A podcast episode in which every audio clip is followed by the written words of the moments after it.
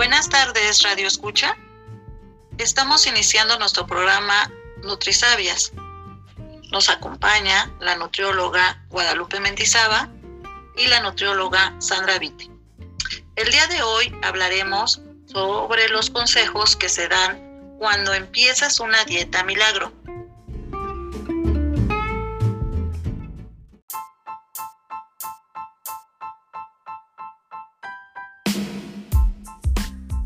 Especialistas nos van a decir si realmente funcionan. Y bueno, pues iniciamos con la nutrióloga Sandra Vite, que la pregunta para ella sería, ¿ciertos alimentos sirven para quemar grasas? Hola, buenas tardes. Mucho gusto de estar aquí en el programa de Nutrisabias. Espero poder aclarar y explicar los mitos sobre las dietas milagro. Y bueno, la primera pregunta que me hiciste, no, esto realmente es un mito. No hay alimentos que quemen grasa.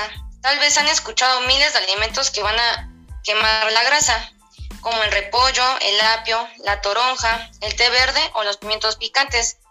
Y la famosísima agua caliente con limón.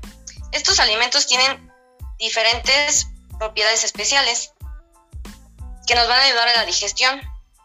Estos alimentos van a tener tal como fibra o agua, pero realmente no nos van a ayudar a quemar la grasa. La Fundación Cardíaca Británica nos reporta que no se ha comprobado ningún alimento hasta el día de hoy que tienen para quemar grasa o que tenga esta función de quemar grasa. Hay alimentos que también tenemos que son termogénicos, como el café o el picante, que van a elevar la temperatura corporal, nos van a hacer que sudemos. ¿Esto qué quiere decir? Que nos vamos a deshidratar.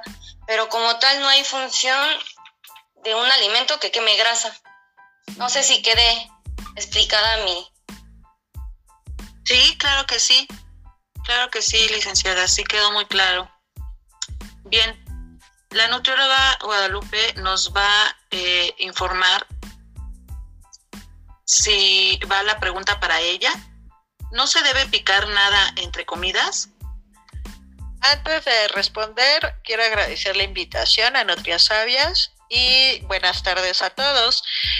Esto es un mito de que no debemos picar nada entre comidas. De hecho, es todo lo contrario. Se recomienda que tengamos entre comidas o colaciones entre las tres principales alimentos del día.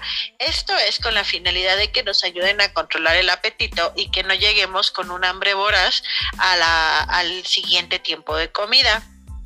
Aquí la situación que se presenta es que debemos de ser sabios en la elección de nuestros alimentos a la hora de la colación. Es decir, no es lo mismo elegir un refrigerio sano como un vegetal, una fruta o incluso un yogur bajo en grasa, a elegir comida industrializada, alta en grasa y copiosa. debemos de hacer colaciones, sí, pero también debemos de ser inteligentes en el momento de elegirlas. Ok, por ejemplo, no sé, se me ocurre una alegría. Sí, también podría ser un ejemplo. Eh, todos somos eh, seres únicos y tenemos eh, requerimientos diferentes. Entonces, si dentro de la persona podemos poner una colación, que sea una alegría o un puño de cacahuates o incluso una palanqueta, sí también puede ser una opción siempre y cuando esté dentro del, del requerimiento energético de la persona. Muchas gracias. Bien, ahora este, la siguiente pregunta sería para nuestra nutrióloga Sandra. ¿Comer de noche es lo que engorda? No, claro que no, eso también es un mito. De acuerdo a la Universidad de Salud de West Virginia en Estados Unidos, la hora en la que se consume un alimento en particular no es lo que depende del aumento de peso, sino de los alimentos o las calorías que vamos a consumir extras. Es importante mencionar que si consumimos en la noche alimentos muy abundantes, que en el día, ¿esto qué quiere decir? Puede ser que en el desayuno consumimos un cóctel de frutas y en la noche se nos ocurre consumir pozole, tal vez un licuado, un pastel, eh, un helado o refresco. Quiere decir que son muy abundantes en la noche y esto va a depender igual del, del proceso de digestión. Cada proceso de digestión tenemos entre 4, 6 y 8 horas, dependiendo del tipo de alimento. Esto quiere decir que puede ser un, un vegetal, que es muy rápido de digerir, a una carne. Entonces también va a depender el tipo de alimento que consumamos. También tenemos que tener en cuenta que al momento de acostarnos, toda la sangre se va a ir a lo que es la región abdominal o para hacer las funciones de la digestión. Y cuando tenemos a dormirnos, hay otros órganos que dependen para hacer la filtración o la limpieza, lo cual en este proceso de la digestión pues va a tardar mucho más porque la sangre ya no se va a ir a, este proceso, sino que se va a ir a los órganos de, de funciones para limpiar.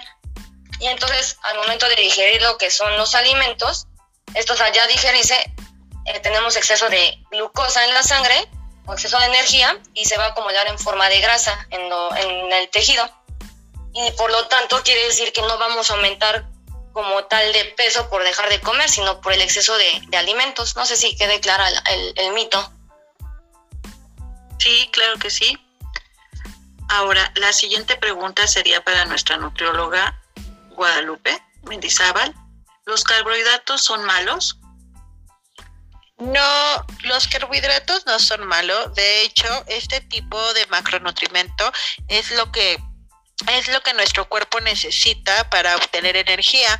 Particularmente el cerebro y los músculos se alimentan principalmente de estos. Es como la pregunta que me hiciste, lo que depende mucho es de la elección de los tipos de hidratos de carbono que vamos a comer en su mayoría.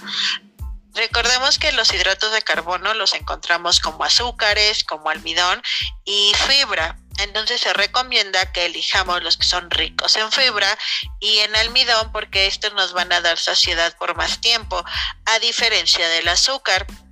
El azúcar, como nuestro cuerpo lo absorbe rápidamente, no nos va a mantener saciados a diferencia de esto, de los otros dos.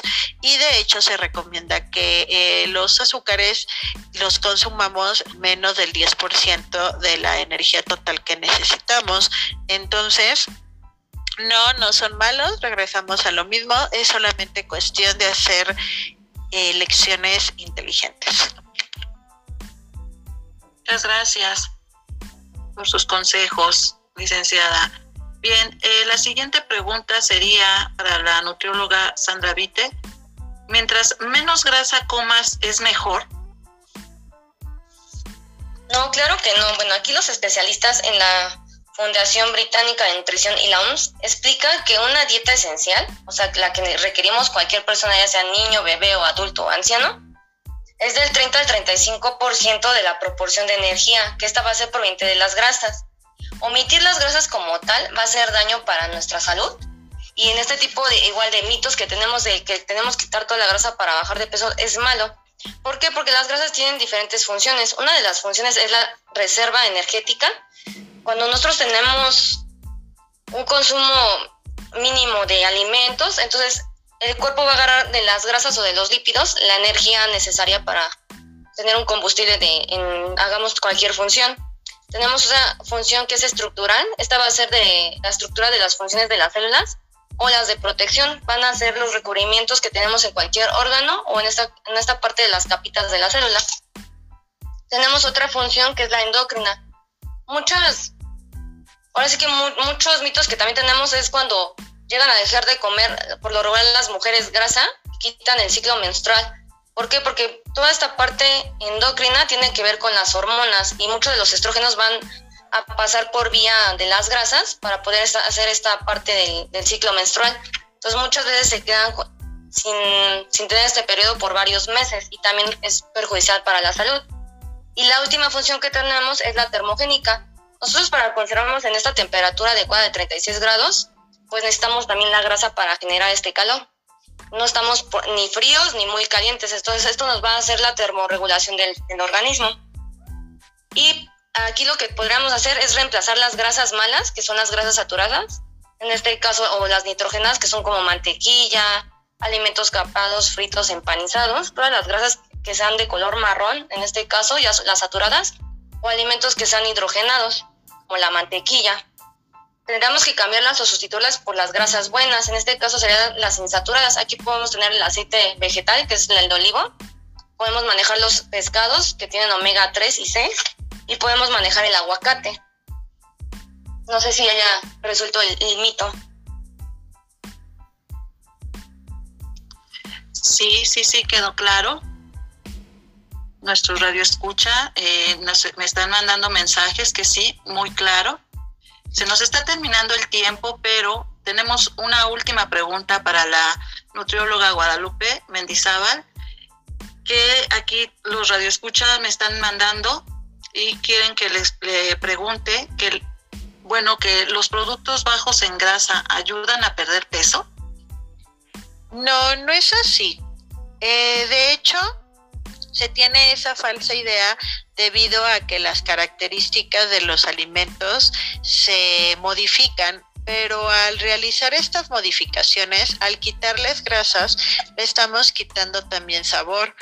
Por lo tanto, los fabricantes les tienen que añadir mayores cantidades de azúcar, sal y almidón, más de los que tienen los, los alimentos eh, originales, por llamarlo de una forma. Y esto lo hacen para compensar el sabor que van a perder cuando se les quite o se les reduzca la cantidad de grasa. Y lo único que ocurre es que con este tipo de alimentos conocidos como light o bajos en grasa, vamos a consumir más porciones de las que comeríamos eh, normalmente, debido a que nos vamos con la falsa idea de que son ligeros, de que son light, de que no pasa nada y los vamos a comer con menor regulación. Y obviamente esto va a ocasionar que la ingesta de calorías sea aún mayor que si los consumiéramos eh, normales. Y pues en lugar de ayudarnos a, la disminución de nuestro peso o de nuestra grasa corporal, pues lo que vamos a hacer es aumentar más o, definitivamente no ver ningún cambio. Y el problema es que cuando estos productos eh, se se venden también como bajos en grasas y bajos en azúcar, lo que pasa es que son endulzados con jugo de fruta y terminas consumiendo la misma cantidad de calorías que con el original y no hay ninguna ganancia desde el, punto nutricional. Esta investigación ha sido realizada por la Universidad, Universidad de West Virginia, donde no existe ningún ninguna mejoría o ningún cambio en el peso en cuestión de pérdida al consumir estos alimentos, sino al contrario, puede mantenerse si bien nos va o incluso aumentar. Y no sé si haya alguna otra duda en que pueda ayudarlos.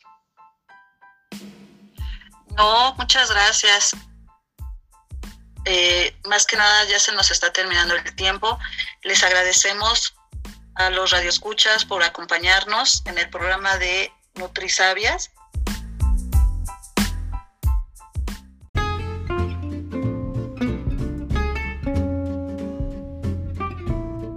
Esperando que nos escuchen en nuestro próximo capítulo y que hayan quedado claras sus dudas en los mitos.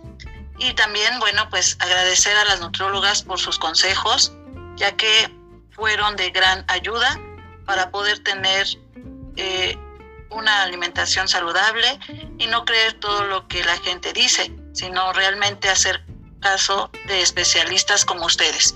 Muchas gracias. Y eh, pues eso sería todo. Les agradecemos y que pasen una muy bonita noche. Hasta luego. Gracias, buenas noches. Buenas noches.